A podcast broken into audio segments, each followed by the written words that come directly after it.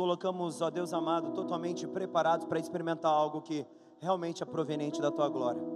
Nós, ó Pai, guardamos os nossos pés, nós retiramos as nossas sandálias. Nós não estamos neste lugar, ó Pai, para cumprir mais um ritual religioso. Fizemos isso durante muitos anos da nossa vida. Íamos para centros religiosos e ali cumpríamos, ó Pai amado, uma liturgia. Acreditávamos que assim estávamos agradando o teu coração, mas o que fazíamos era meramente obedecer aquilo que os homens estabeleciam como norma, construíam como regra de culto. Nós não viemos apenas cultuá-lo, nós viemos adorá-lo, Senhor. O nosso culto não se prende à oferta de tempo ou simplesmente, ó Pai amado, de se encontrar em uma igreja. O nosso culto, ó Pai amado, é definido pela intensidade da nossa adoração e pela disposição que temos de estar na tua presença. A sua igreja sempre foi constituída não como atletas que acompanham a velocidade do relógio para definir o seu tempo, para definir o seu sucesso numa corrida. A adoração, Pai amado, sempre foi construída pela liberdade que existia nela, onde o tempo não era outra coisa a não ser a determinação para os homens de que algo estava acontecendo. Mas para nós o tempo para quando estamos na tua presença. Esquecemos o Cronos e nos colocamos dentro do teu Kairos. Nós não somos mais limitados pelo tic-tac dos nossos relógios, Senhor, mas sim quando estamos na tua presença, o tempo para, a realidade muda e o nosso desejo é permanecer naquele lugar, sem se preocupar, ó amado, com o andar do relógio ou com qualquer outra coisa. Aprendemos a garantir, ó amado, sucesso pela velocidade, por quão rápido fazemos mas contigo, ó Pai amado, o que garante o sucesso é o quanto tempo nós nos dispomos a estar na tua presença, sem que outra coisa nos roube a mente, nos roube o coração e nos roube os sentidos. Eu estou aqui assim, Senhor. Não estou aqui preso a um relógio ou preso a outra coisa. Estou aqui para experimentar e ouvir aquilo que o Senhor quer dizer seja da maneira que for, seja no tempo que for, o que queremos é ouvi-lo, nos relacionarmos de forma profunda e sairmos no tempo que o Senhor assim quiser daqui, não como entramos, mas como aconteceu com Moisés, com o rosto tomado pela tua glória, mas diferente dele, sem o medo de que essa glória diminuísse, mas com o rosto tomado da tua glória e permanentemente resplandecente porque a tua glória que em nós habita hoje cresce e se manifesta contínua e permanentemente na nossa vida, de glória em glória, de fé em fé, até atingirmos a estatura do varão perfeito. Muito obrigado, Senhor. É isso que eu quero, Pai. Eu gostaria que essa igreja também desejasse o mesmo. Se o apóstolo Paulo teve a ousadia de dizer: Sejam meus imitadores, como eu sou de Cristo, não me considero como Paulo, até, Pai amado, me apropriando das suas palavras, digo: Eu sou o maior dos pecadores, porque nem como cristão fiz metade do que esses homens fizeram.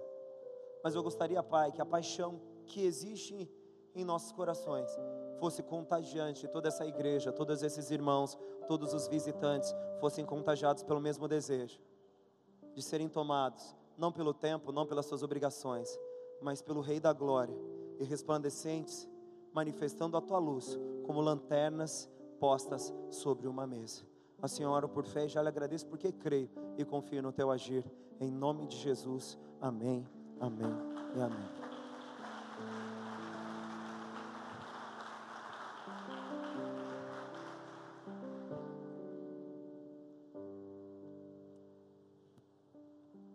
Querido, quão seguro precisa ser o seu futuro para que você tenha coragem de caminhar?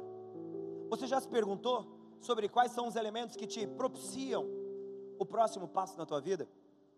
Naturalmente, todo ser humano ele procura possuir na sua história subsídios, elementos, motivações, razões pelas quais caminhar. E essas razões normalmente estão atreladas a garantias de sucesso. Nós não queremos construir ou desejar um futuro sem que o nosso presente nos permita buscá-lo, caçá-lo ou desejá-lo. Dentro da concepção mais natural do ser humano, o futuro ele deve ser algo garantido. pelo presente e assim, construído agora, segundo garantias humanas. Se você se olhasse hoje, desejando o teu futuro, planejando o seu amanhã, o que você perguntaria? Se ele é possível ou se você tem tudo para que ele se torne realidade? É mais comum que quando nós pensamos sobre o nosso futuro, o nosso desejo seja simples. Eu quero um futuro, eu quero ser feliz, eu quero alcançar coisas. E por isso eu garanto hoje, pastor, para que o meu amanhã não me surpreenda e eu não tenha em nada dúvidas quanto àquilo que eu vou alcançar. Isso é o mais comum. Porque o ser humano, dentro da sua fragilidade natural, ele, ele, ele sabe que é limitado. Ele sabe que ele não possui todos os atributos ou todos os elementos que lhe permitem alcançar ou sonhar. Sabendo isso, sua primeira atitude é buscar garantias para que esse sonho se torne realidade. É normal para cada um de nós. Quando você espera, ou quando você deseja, assumir ou começar um relacionamento com alguém, qual é o primeiro pensamento que vem à tua cabeça? Ter certeza que essa pessoa também gosta de você. É a lógica, natural. Porque isso te dá garantias. É assim que nós temos vivido a nossa vida e é assim que nós temos construído as nossas histórias. Em uma busca desenfreada por garantias, nós temos temido o futuro e por esse simples motivo, nós temos vivido enraizados em uma realidade contínua, permanente e que não muda. Somos sempre cativos ou prisioneiros da nossa realidade, sem termos a coragem de dar o próximo passo. Será que diante de todos os desejos, paixões e vontades que você possui, você tem coragem de dar o teu próximo passo? Será que você tem coragem de caminhar em direção ao desconhecido, a um futuro onde nenhuma garantia é reservada para você? Contudo, ele existe. Você não sabe muito bem o que vai acontecer e nem aquilo que vai te permitir alcançar isso. Mas o futuro existe. O amanhã é algo que nós não podemos impedir. E a pergunta não é se acordaremos amanhã prontos para um novo dia, mas sim se nós poderemos tornar o nosso amanhã de fato um novo dia. E se nós queremos que o nosso futuro seja diferente do nosso presente, eu não tenho que me perguntar sobre o que eu fiz hoje para que o meu amanhã seja melhor, mas o que eu estou disposto a fazer, o que eu estou disposto a construir, o que eu estou disposto a deixar para trás, porque o seu futuro talvez seja exatamente a perfeita diferença do seu presente, e por esse motivo, não tem como você levar carga nenhuma do teu hoje, porque o teu amanhã não possui nenhuma igualdade, nenhuma semelhança com o que você tem vivido hoje. Será que você está pronto? Será que você tem coragem de deixar tudo para trás e, como Paulo dizer, deixando as coisas que para trás ficam, ficam, prossigo para o. O apóstolo Paulo, quando apresenta isso, ele deixa claro que o futuro dele não tem relação com o seu passado. Assim, ele não tem que se perguntar sobre o que ele fez, o que ele viveu, mas sim se ele tem coragem o suficiente para andar em direção a algo que ele não tem controle, em direção a algo que ele não conhece, mas ele sabe que é real. Como você tem vivido a sua vida? Um número crescente de pessoas procura uma igreja, e é normal isso acontecer porque são pessoas que desejam que o futuro seja diferente, que o amanhã não seja nada comparado com hoje, e melhor ainda do que o ontem, porque o meu ontem, pastor, você não sabe o que me aconteceu. Então eu vim aqui para a igreja, porque eu quero resolver o meu problema. Eu quero que as coisas sejam alteradas, mudadas, minha vida seja perfeita, como disseram que a vida do crente. O que, que o senhor vai fazer? Vai fazer uma oração, vai derramar um litro de óleo na minha cabeça? Porque disseram que quando vamos para a igreja tudo muda. Mas quando as pessoas nos convidam para ir para a igreja, elas esquecem um simples detalhe: deixar as coisas que para trás ficam. O seu sonho, o seu futuro, é bem provável que ele seja antagônico, diferente do seu presente. E antes da gente continuar essa mensagem, eu preciso saber de você. Você tem coragem de deixar as coisas que para trás ficam e prosseguir para o alvo? Você tem que desejar e responder isso no teu coração. Porque não me adianta apresentar um futuro, não adianta eu apresentar promessas de Deus, não adianta dizer que Deus vai fazer uma grande obra na tua vida. Se você está preocupado em reformar aquela velha casinha que você vivia e você chamava de vida. Você está mais preocupado em melhorar o piso, trans, mudar a pintura daquela velha casinha que você chamava de vida. Se você deseja realmente prosseguir em uma jornada com o Senhor, eu te convido não a viver garantias e muito menos ter um solo debaixo dos seus pés. Eu te convido a caminhar dentro de um mundo chamado impossível, porque Deus, quando se apresentou aos homens, Ele não disse que seria um construtor de coisas possíveis, mas sim um transformador de impossibilidades. E aqui começa o nosso futuro. Um mar de impossibilidades. Um futuro onde a gente não sabe exatamente para onde nós vamos. É como se você gostasse daqueles personagens de ficção científica, meio nerd assim. Star Trek, uns negócios desse tipo, e você pegasse sua nave e fosse para o desconhecido e além, sabendo que existe algo depois, que existe algo na próxima esquina, mas você não sabe o que existe lá, mas mesmo assim tem coragem de dar o próximo passo. E assim é a vida do cristão.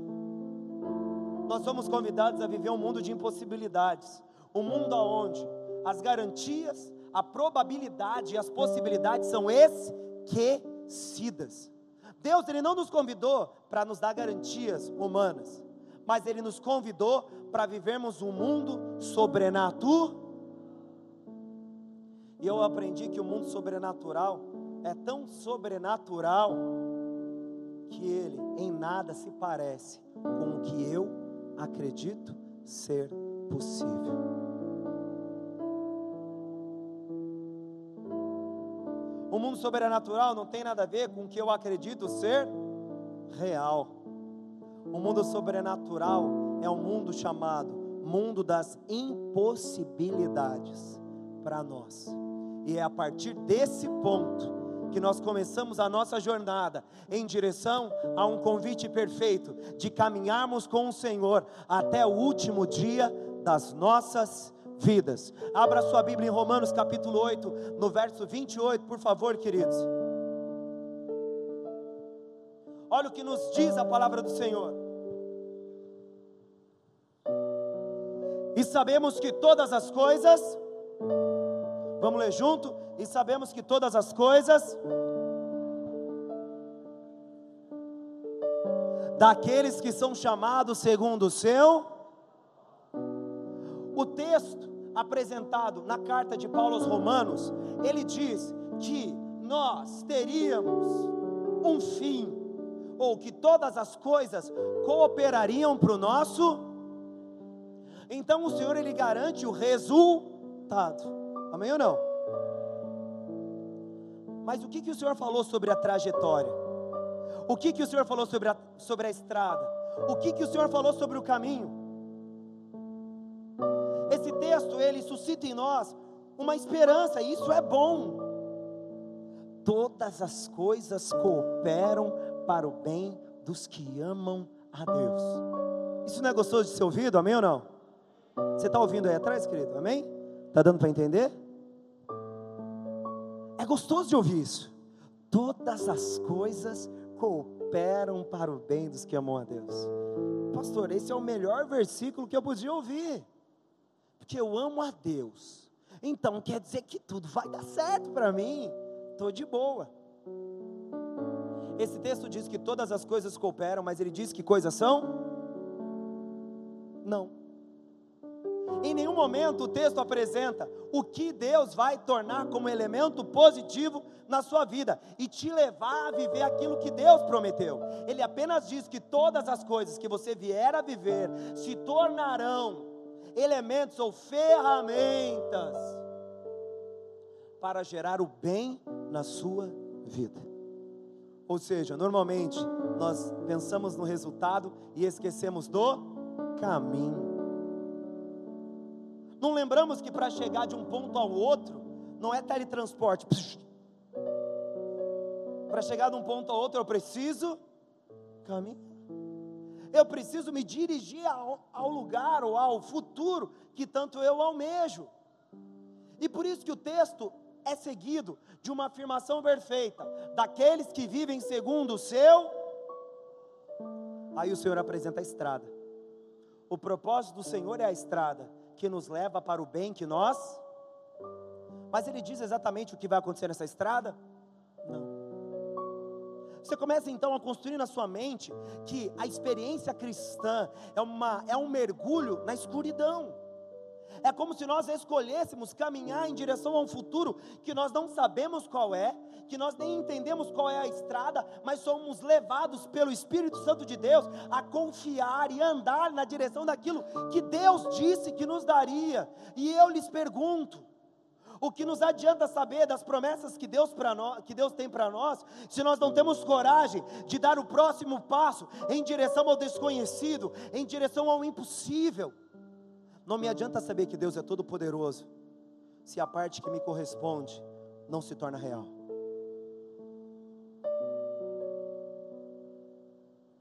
Estão comigo, amém ou não, queridos? Abra a tua Bíblia então, então em Gênesis capítulo 12, no verso 1 e no verso 2. Todo mundo conhece Abrão? Abraão? Já ouviu falar dele, né? Deus foi maravilhoso com Abraão, não foi, queridos? Ele fez com que a mulher dele tivesse um filho. A Bíblia diz que ele se transformou no pai de uma grande nação. A Bíblia nos torna filhos pela fé de Abraão. Amém ou não?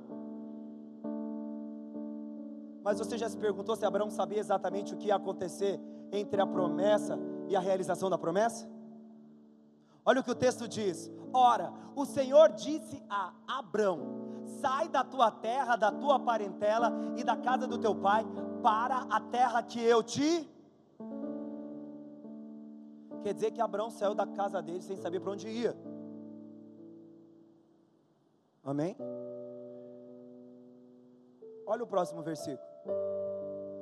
E farei futuro de ti uma grande nação, abençoar-te-ei futuro, e engrandecerei futuro o teu nome, e tu ser uma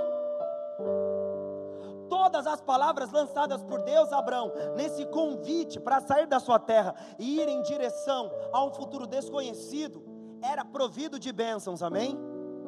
Que Abraão não sabia quando nem onde se tornariam realidade, elas eram componentes de um futuro.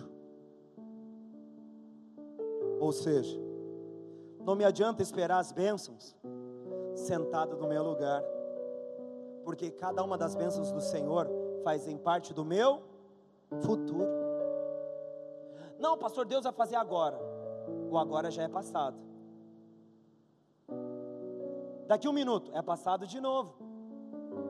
Só que meio segundo já é futuro. Um décimo de segundo já é futuro. Ou seja, tudo aquilo que Deus separou para nós, talvez não aconteça agora, no momento da dor, no momento que a aflição surja.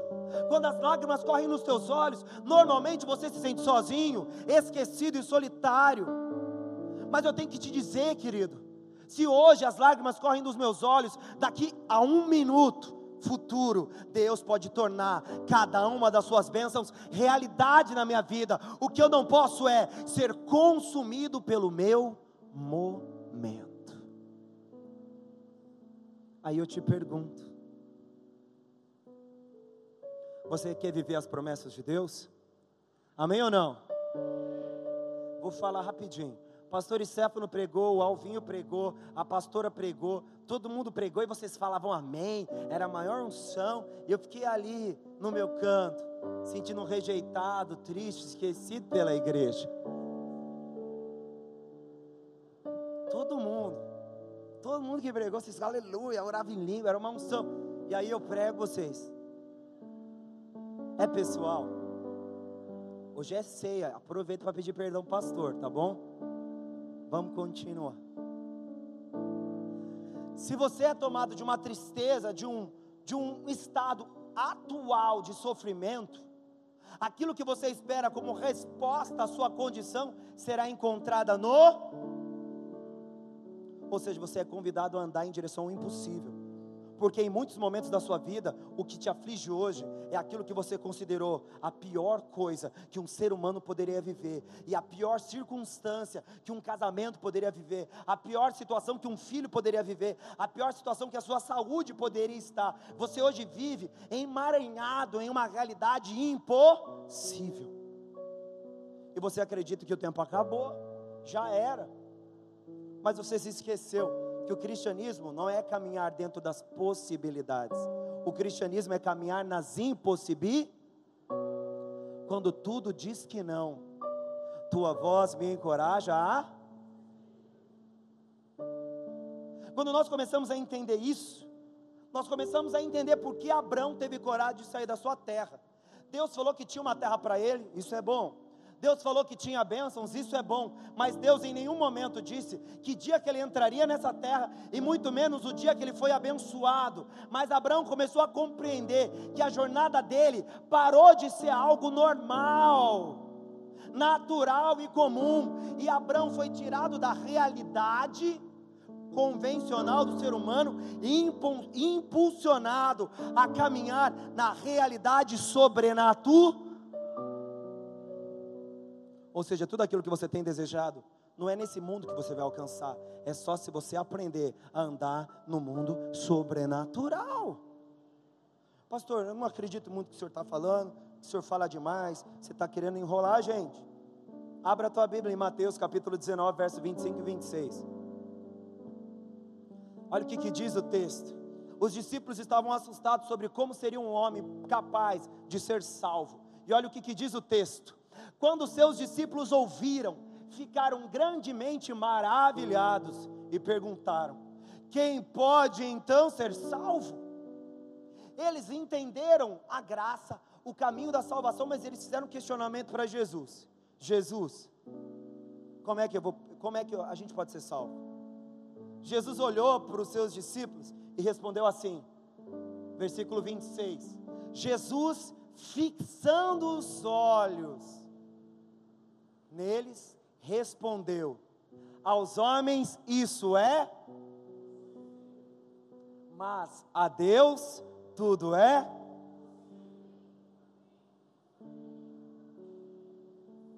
Deus então nos tira da realidade comum e nos leva para dele.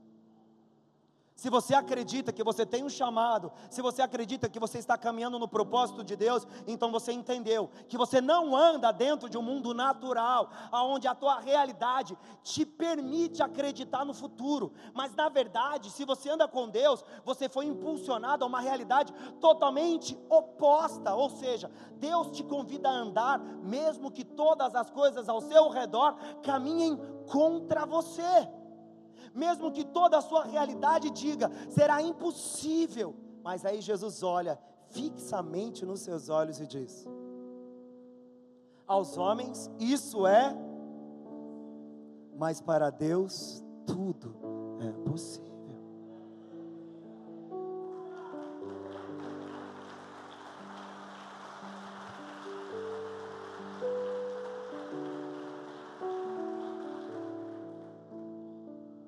Se você aceitou caminhar com o Senhor, você então aceitou ser levado a uma situação de extremo desconforto. Se você aceitou que Jesus é o teu Salvador e que você se dispõe a caminhar segundo os seus propósitos, o Senhor tira do ambiente de conforto onde as coisas ao seu redor te propiciam a certeza de que tudo vai dar certo e Ele te lança em um mar de impossibilidades e de dúvidas. Tem um homem chamado Pedro. Ele é um personagem bíblico muito conhecido. Ele estava num barco junto com seus, com seus amigos, discípulos. E diante de um cenário um pouco assustador, porque existiam grandes ondas, ele vê uma névoa branca, como se fosse um fantasma. E ele pergunta: Senhor, se és tu, me convida a sair do barco e eu irei até onde tu estás. Muitos falam que Pedro, ele tomou uma atitude de fé, mas não, ele esperou um convite. Ou seja, caminhar segundo os propósitos. Porque se Deus me convidasse, o meu Salvador, o meu Senhor, me convidasse a andar sobre as águas, não existe nenhum elemento natural que me impediria disso. Ou seja, tudo aquilo que a natureza me apresenta não representa nada quando eu vejo aquilo que o meu Senhor disse. Aos homens isso é impossível, para Deus, para mim, tudo é possível. Então, se Jesus me chamar para andar sobre as águas, eu andarei. E inicialmente isso dá certo. Pedro dá o primeiro passo, sem prancha, e começa a caminhar sobre as águas lhe dá o segundo passo, ele dá o terceiro passo, mas os seus olhos saem da dimensão sobrenatural e novamente ela retorna a sua visão para o mundo natural. E o que Pedro enxerga no mundo natural? Grandes ondas, tempestades e principalmente impossibilidades. E ao invés dele trazer à memória aquilo que lhe dá esperança, ele teme, porque ele é incapaz de vencer o mar. Mas em que momento foi dito que nós venceríamos? Em que momento foi dito que o nosso braço nos garantiria a vitória? Em que momento foi dito que as nossas pernas nos levariam mais longe? Em que momento foi dito foi dito que a nossa capacidade intelectual compreenderia os pensamentos de Deus. Em momento nenhum das Escrituras você vê o homem sendo o centro, mas sim Deus se apropriando e transformando a natureza do homem para que ele entenda a voz e os caminhos do Senhor. Ou seja, Deus, quando te chama para Ele, Ele te tira desse mundo e te leva para o mundo dele, aonde tudo aos seus olhos é impossível, mas para Ele tudo é normal.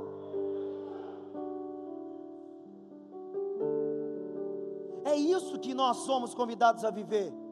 E eu preciso saber se você entende isso. Eu preciso saber se o seu coração está firmado em uma expectativa sobrenatural ou você já desistiu. Você já desistiu da tua vida? Você já desistiu do teu casamento? Você já desistiu da tua igreja? O que que você já desistiu? Pastor, mas ó, você tem que entender, porque não dá mais. Mas não dá baseado em quê? Ah, pastor, você não está lá na minha casa, o que eu vejo? Esse é o problema. O que você vê não é o que o Senhor vê, porque a Bíblia diz: quando o Samuel vai ungir o rei, o novo rei de Israel, ele diz, Deus para Samuel: Eu não vejo como homem vê, ou seja, os limites, a força e a expectativa que você procura para mim não representa nada, porque eu não olho o que o homem vê, mas sim o coração, ou seja, elementos sobrenaturais que não fazem parte da nossa realidade. E eu lhe pergunto, por que você desistiu? Por quê? Porque tudo diz que não? Porque seu marido não é aquelas coisas? Porque seu pastor não é aquelas coisas? Porque sua igreja não é aquelas coisas? Porque o seu filho não vai ter jeito? Porque você não tem jeito? Pastor, eu sou dependente químico, já era, minha vida acabou. O percentual de indivíduos que deixaram a dependência química é tão pequeno que eu acho que eu vou ser parte desse grande número de indivíduos. Eu tenho que te lembrar que aquilo que o homem vê como impossível, Deus vê como possível. Ou seja, toda a sentença humana não representa nada diante das perspectivas divinas em relação à humanidade. Amém ou não, queridos? E você foi convidado a andar nesse mundo. Você está preparado para isso? Você está preparado para isso? Porque eu não vou te enganar. Não vou dizer para você que tudo vai dar certo e que a sua vida vai ser um mar de rosas. Eu não vou te dizer que hoje você vai aceitar Jesus, nunca mais nada vai te acontecer, mas honestamente eu acredito que os problemas da sua vida serão o principal responsável pela transformação do teu caráter, porque o homem só se dispõe a mudar quando ele enxerga que não pode fazer mais nada.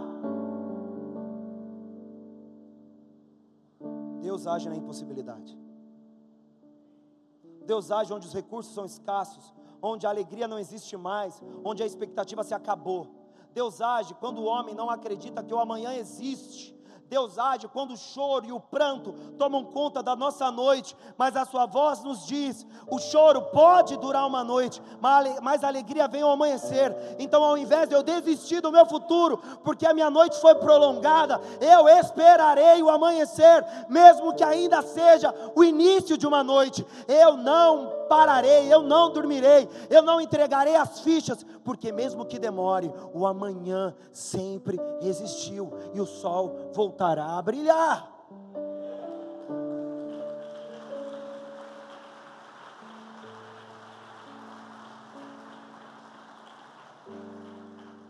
Estamos acordados então que caminhar com o Senhor é viver nas impossibilidades? Amém ou não? Pastor, mas que tipo de impossibilidade? A Bíblia ela trata três grandes comissões. No livro de Mateus fala sobre a comissão dos doze, quando os doze discípulos, no capítulo 10, são enviados, os doze apóstolos.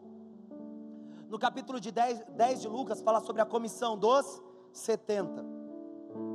E no final do Evangelho fala sobre a grande comissão, que é o ir de pregar o Evangelho a toda criatura. São três: uma ligada aos 12, uma ligada aos 70 e a outra ligada a toda a igreja, ok? Amém ou não? E a Bíblia quando o Senhor Jesus trata com eles, ele apresenta as condições.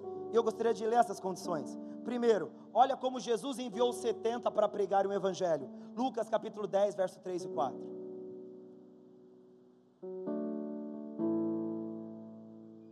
O nosso Deus nunca precisou de nada humano para tornar as coisas possíveis. Ide, e eis que vos envio como cordeiros ao meio dos.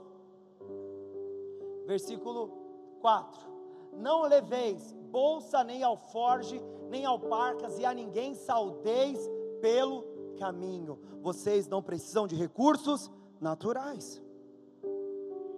Mateus capítulo 10, versículo 9 e versículo 10.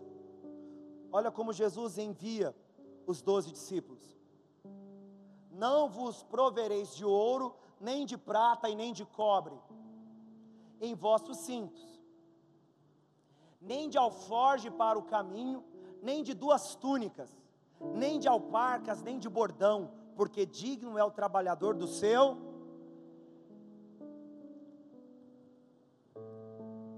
Jesus vocaciona 70 homens para irem em direção ao propósito. Jesus comissiona 12 homens para irem em direção ao propósito e a nenhum deles foi permitido levar nenhum recurso natural, porque eles não foram chamados para andar através de artifícios humanos, eles foram chamados para caminhar dentro de uma realidade sobrenatural. Eles não precisavam de recurso, eles não precisavam de dinheiro, eles precisavam de coragem. Sabe por quê?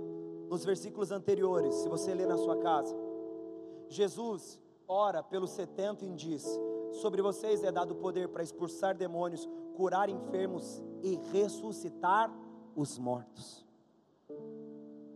O que tornaria, o, tornaria bem sucedida a jornada dos discípulos não era o dinheiro, não era a logística, não era nada natural, mas o poder de Deus que foi dado a eles através de Jesus por imposição de mãos o que faria com que o ministério dos 12, dos 70 fosse bem sucedido, era o Espírito Santo ativo e poderoso dentro deles, não era nada que o mundo poderia dar, não era dinheiro, não era recurso, não era influência, não era conhecer pessoas importantes, mas era caminhar segundo a promessa que lhe foi dada, mesmo não sabendo quando ela se tornaria realidade. Eu não ando por vista, mas por fé, e a minha fé já é suficiente para me levar para o futuro, em nome de Jesus Cristo.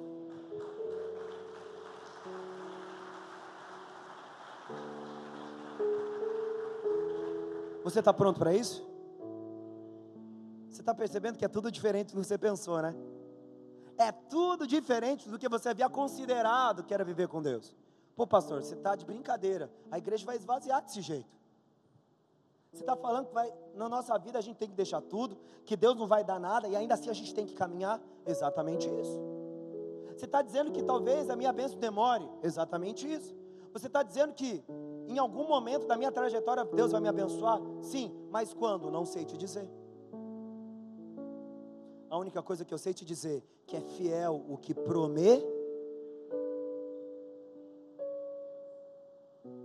A Bíblia diz que aquele que começou a boa obra vai terminar. Essa é a garantia. Por isso que quando nós nos convertemos, nós somos convidados a caminhar no invisível. Nós somos levados a andar em direção ao desconhecido. O Senhor nos tira do mundo natural e real, nós somos levados ao mundo sobrenatural, cheio de impossibilidades, mas diante de Deus, totalmente possível. Aonde você tem vivido? Como tem sido a sua caminhada em direção ao sonho de Deus e ao projeto divino para você? Você está precisando de um profeta para te dizer o seu futuro? Existe um personagem bíblico chamado Gideão, que não é o nosso baixista. Que eu acho que o nosso baixista é mais macho do que o Gideão da Bíblia. O povo de Israel, como todos sabem, ele era um povo meio difícil. Eles não eram aqueles caras que a gente pode dizer firme, crente, da pegada. O povo de Israel é meio difícil, sabe? O negócio deles era viver fortes emoções. Então um dia eles estavam bem, outro dia estava ruim, um dia eles eram escravos, um dia eles levavam por, eram levados para a Babilônia, no outro dia o, o, chão racha, engole metade, não entra na terra prometida. Eles gostavam de viver uma vida cheia de emoções. Então eles viviam o quê? Fazendo o que era mal aos olhos do. Estão vindo, amém ou não? E, e nessas andanças do povo de Israel, entre fazer o que era mal, do, do, mal aos olhos do Senhor, pisar na bola, fazer tudo errado, no livro de Juízes, nós vemos mais uma descrição disso. O texto de Juízes, onde se retrata a vida de Gideão, fala que o povo de Israel fez o que era mal aos olhos do Senhor. Nós vemos isso no capítulo 6 de Juízes, no primeiro versículo. E o que, que aconteceu com o povo de Israel quando eles, quando eles fizeram o que era mal aos olhos do Senhor? Eles foram entregues nas mãos dos povos vizinhos, os midianitas. E nessa situação, onde eles foram entregues na, a, nas mãos dos povos vizinhos, eles começaram a sofrer constantemente saques. Eles iam lá, o povo midianita, e tomava comida, tomava plantação, e eles viviam nessa vida totalmente confusa. E nessa realidade totalmente problemática e cheia de impossibilidades, o Senhor ele levanta um homem chamado Gideão. Eu gostaria de ler com vocês. Juízes capítulo 6, verso 12 e verso 13.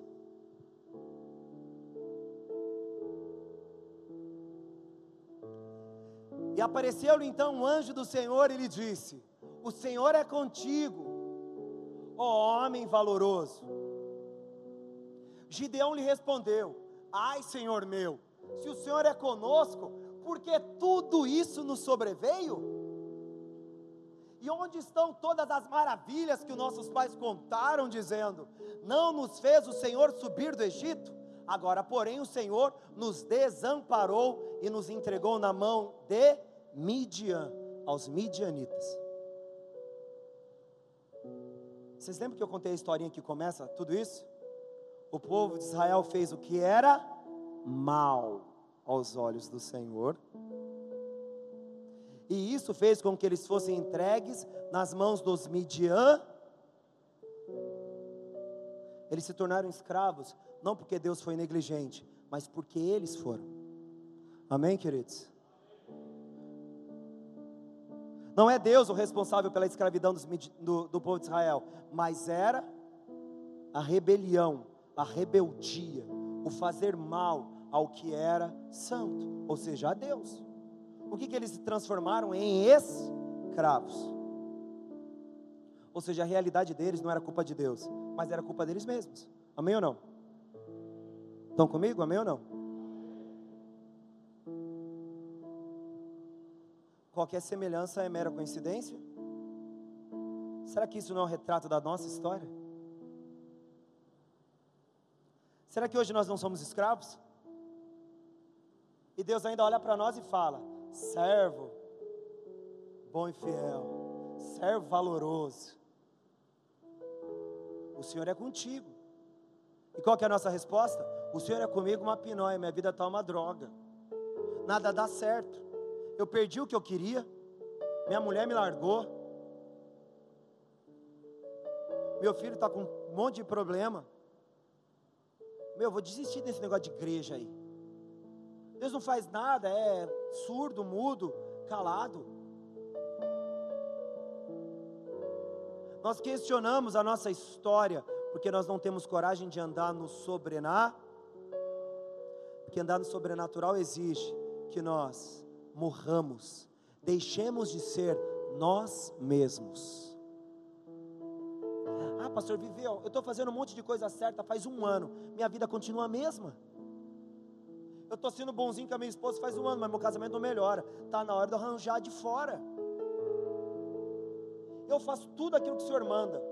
Você não faz tudo aquilo que o Senhor manda, você faz tudo aquilo que você acha confortável. Mas eu já provei por A mais B que o Evangelho não é confortável, mas um convite ao desconforto. Ou seja, se você quer andar com Deus, entenda: você não vai encontrar nem lugar para repousar sua cabeça, porque a Bíblia diz que o Filho do Homem nem encontrou lugar para repousar sua cabeça entre os homens. A Bíblia diz em João, no primeiro capítulo: Ele veio para os seus e os seus não receberam. E Isaías ele é tratado ou apresentado como um homem não muito bonito, aonde os seus não receberiam, sendo tratado com desprezo. Viver com Deus é ter a coragem de fazer tudo ao contrário desse mundo. E não justificar que a nossa decadência é por culpa divina, mas é porque nós aceitamos viver em conformidade com esse mundo. Vamos ser honestos, essa é a grande verdade. Não precisa dizer amém, não, porque agora você vai ter que se responsabilizar por isso. Só se você realmente entende, você diz amém. Essa é a história do povo de Israel. E Gideão, um juiz, diz: Senhor, o senhor está errado, culpa é sua, quer nem saber. O anjo do Senhor até foi bonzinho. Ô oh, servo, o Senhor é contigo, você é um servo valente, um homem valoroso. Mas a resposta de Gideão foi essa. Gideão precisava se converter, amém, queridos? Diga assim: Gideão precisava se converter. Às vezes, diga, às vezes, eu também estou precisando. Dá um glória a Deus aí, dá um.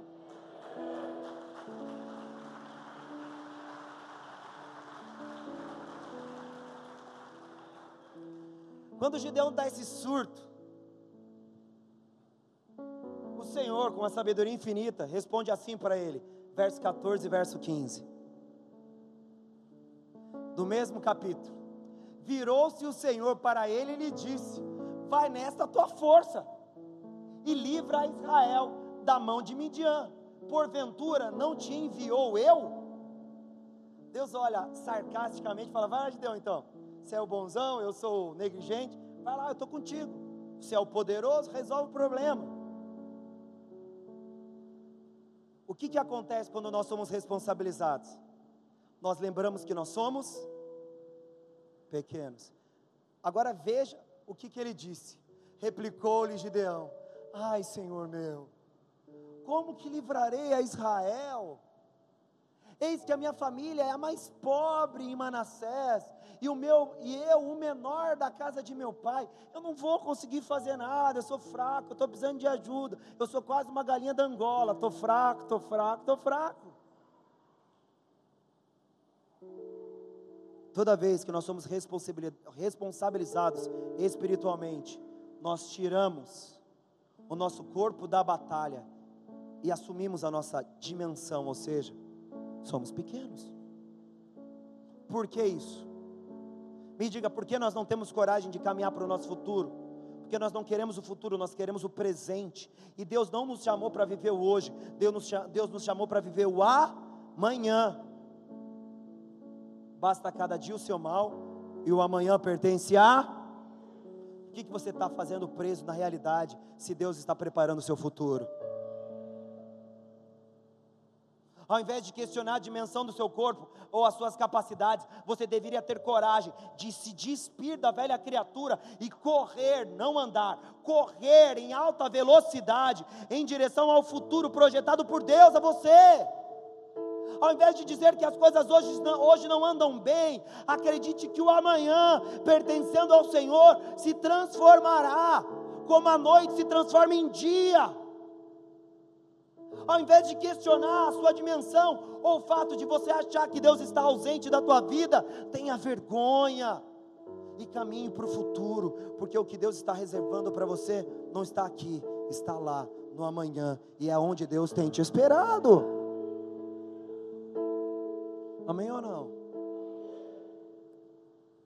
E Gideão, como é um cara muito corajoso, ele esperava que Deus resolvesse o agora e não o seu futuro, onde as promessas se tornarão realidade.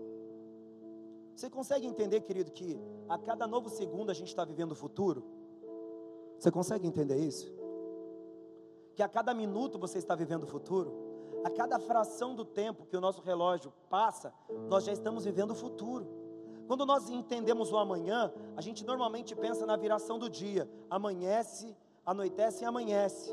O amanhã é aquilo que Deus preparará a partir do agora. Do agora, do agora, do agora, do agora, do agora. A cada novo segundo do teu relógio, Deus faz um convite para você ter coragem para caminhar na direção do que Ele tem preparado a cada passagem do teu relógio, Deus te faz um convite para ter coragem para dar o próximo passo. A cada fração do teu relógio, Deus te espera na próxima esquina, Deus te espera no novo minuto, Deus te espera na próxima hora, porque o que Ele tem para você não está aqui, está lá. Então o que você faz perdendo o seu tempo, esperando respostas momentâneas, se o que Deus tem construído te encontrará no teu futuro? Esse era o problema de Gideão. Ele era um homem chamado como juiz, era um homem valente. Ele sabia que Deus estava com o povo de Israel, mas ele queria respostas que resolvessem o problema agora. Ou seja, fossem apenas atitudes normais, possíveis e aceitáveis para o ser humano. Mas o que Deus tem preparado para nós são apenas ações impossíveis. Estão comigo ou não? Já dormiram? Amém ou não? Você percebeu que você está esperando errado em Deus? Você só espera a coisa possível. Deus vai dar uma forcinha. Deus ele não quer que você creia no que é possível. Ele quer que você creia no impossível, porque é lá que os cristãos, que os valentes, que os guerreiros, que os verdadeiros filhos de Deus caminham, porque nós não caminhamos nessa pátria, nós andamos em uma outra dimensão, e é lá que as coisas acontecem. E Gideão precisou aprender isso da pior maneira. Deus ele convenceu Gideão de que ele teria que ir para a guerra contra os midianitas. Gideão, como era um bom Tomé, fez três provas com Deus para ver se Deus estava com eles mesmo. E Deus mostrou que estava com ele. Molhou a pelagem de lã e não molhou o chão. Depois molhou o chão, não molhou a pelagem de lã. Deus ele mostrou: estou com você e não abro. Vamos junto que a gente vai lutar essa guerra. E aí Gideão, finalmente acreditando que Deus estava com ele, o que, que ele fez? Vamos para a batalha. Chamou todo mundo, 32 mil homens. Imagina, 32 mil homens. Aquele filme tipo 300 lá, aú, gritando, vamos lá, botar para baixo, a gente vai vencer essa guerra. Aí Deus olha e fala assim: Gideão, está tudo errado, meu. Abra a tua Bíblia em Juízes capítulo 7.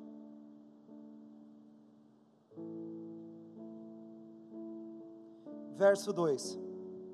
Gideão ele ajuntou 32 mil homens. É um bom número para ir para a guerra, amém ou não?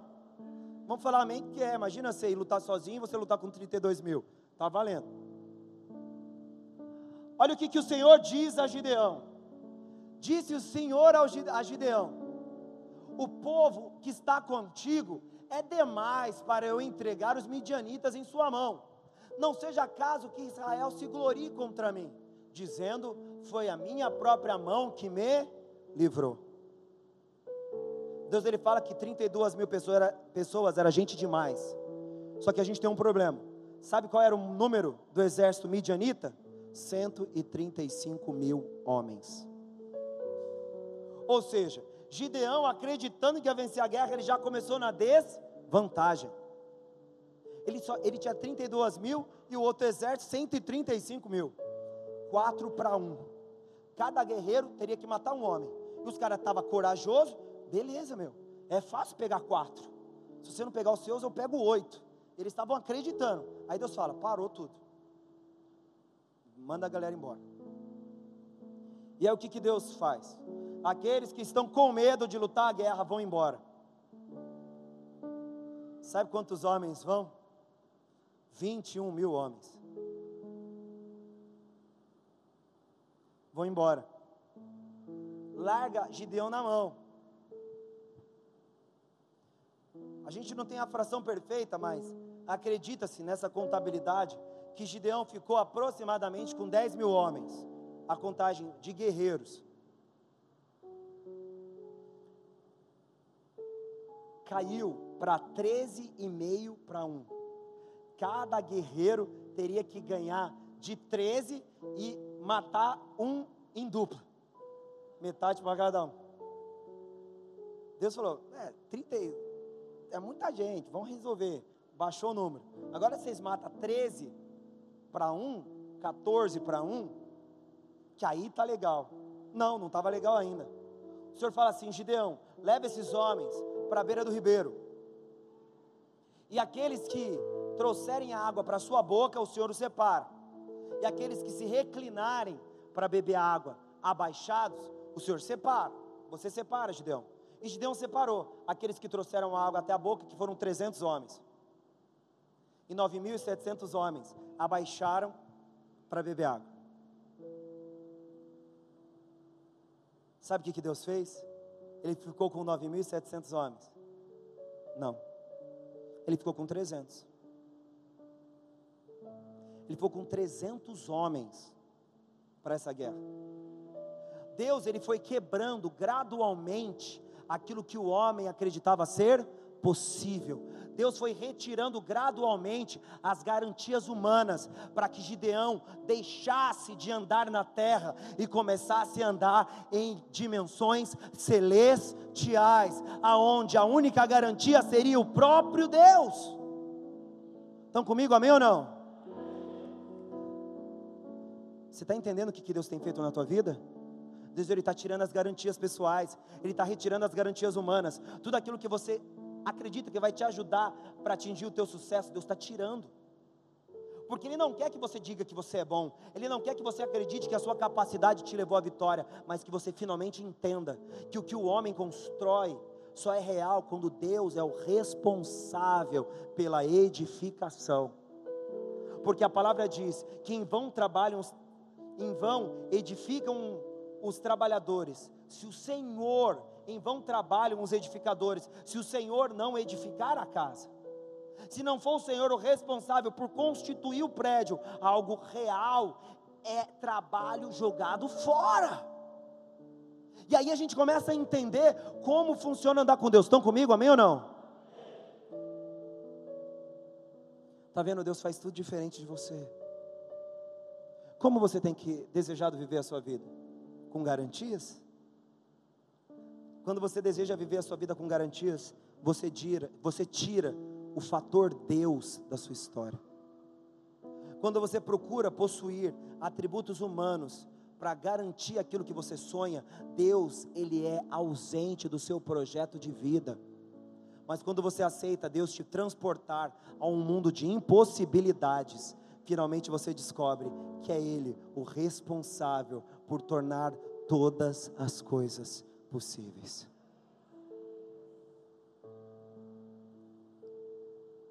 Gideão vai para a guerra com 300 homens. E ele vence essa guerra.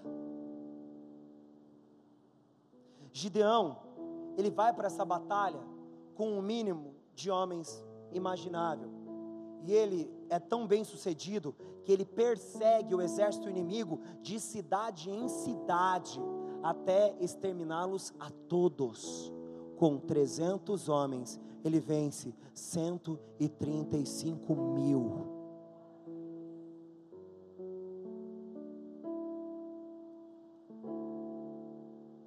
Qual é o número dos seus adversários? Qual é o número dos seus inimigos? Você está envolvido numa batalha? Você está envolvido numa guerra? A sua vida hoje é um campo de guerra onde o inimigo se prepara para invadir a sua história, acabar com a tua vida. Essa é a sua situação atual. E você olhando para si mesmo, não acredita ser possível vencê-la. Eu não quero que você acredite segundo os seus olhos, mas eu te convido a viver uma experiência sobrenatural, amém ou não? Abra a tua Bíblia para nós encerrarmos. Jeremias capítulo 17, versos 5, 6, 7 e 8.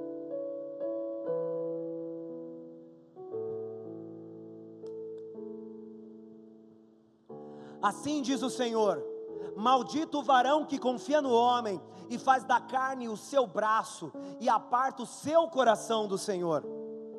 Pois é como junípero no deserto e não verá vir bem algum, antes morará nos lugares secos do deserto, em terra salgada e inabitada.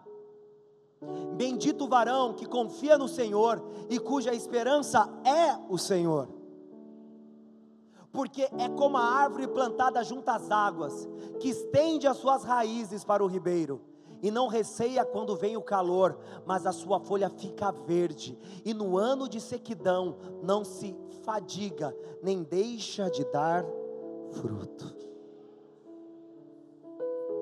É assim que o Senhor nos convida a viver. Nós não temeremos o calor, nós não temeremos o deserto, nós não teremos, não temeremos mal algum nós não teremos medo de andar pelo vale da sombra da morte, e muito menos fugiremos da certeza de que Deus vai conservar sua promessa. Nós não nos preocupar, nós não vamos nos preocupar se os inimigos se levantarem, se a terra perder a sua água, porque se o solo na superfície perder a sua água, Deus nos permitirá estender raízes cada vez mais profundas, se for necessário até o lençol freático rompendo rochas, para que nós sejamos alimentados e produzamos aquilo que Ele tem para nós. Mas para tudo isso, para que tudo isso seja real, você precisa fazer uma coisa: dar o próximo passo, caminhar em direção do que Deus tem para você. Não temer a realidade, não temer o perigo e não temer o mal, mas simplesmente fechar os seus olhos, sem saber aquilo que vai acontecer contigo, dar o próximo passo. Porque é assim que fomos convidados a viver, e é nesse mundo, quando os nossos olhos se fecham, que os milagres se tornam reais. Fique de pé, querido, em nome de Jesus.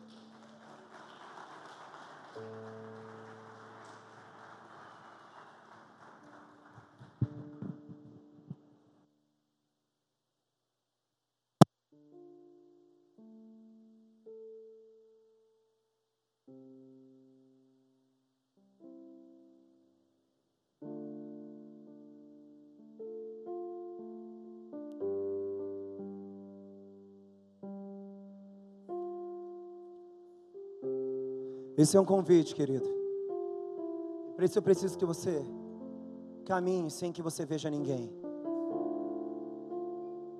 Se você está preocupado com horário, se você está preocupado com qualquer outra coisa, eu te peço, esqueça o relógio, esqueça o tempo cronos e se lance no Kairos de Deus. Há algo que Deus pode fazer na nossa vida.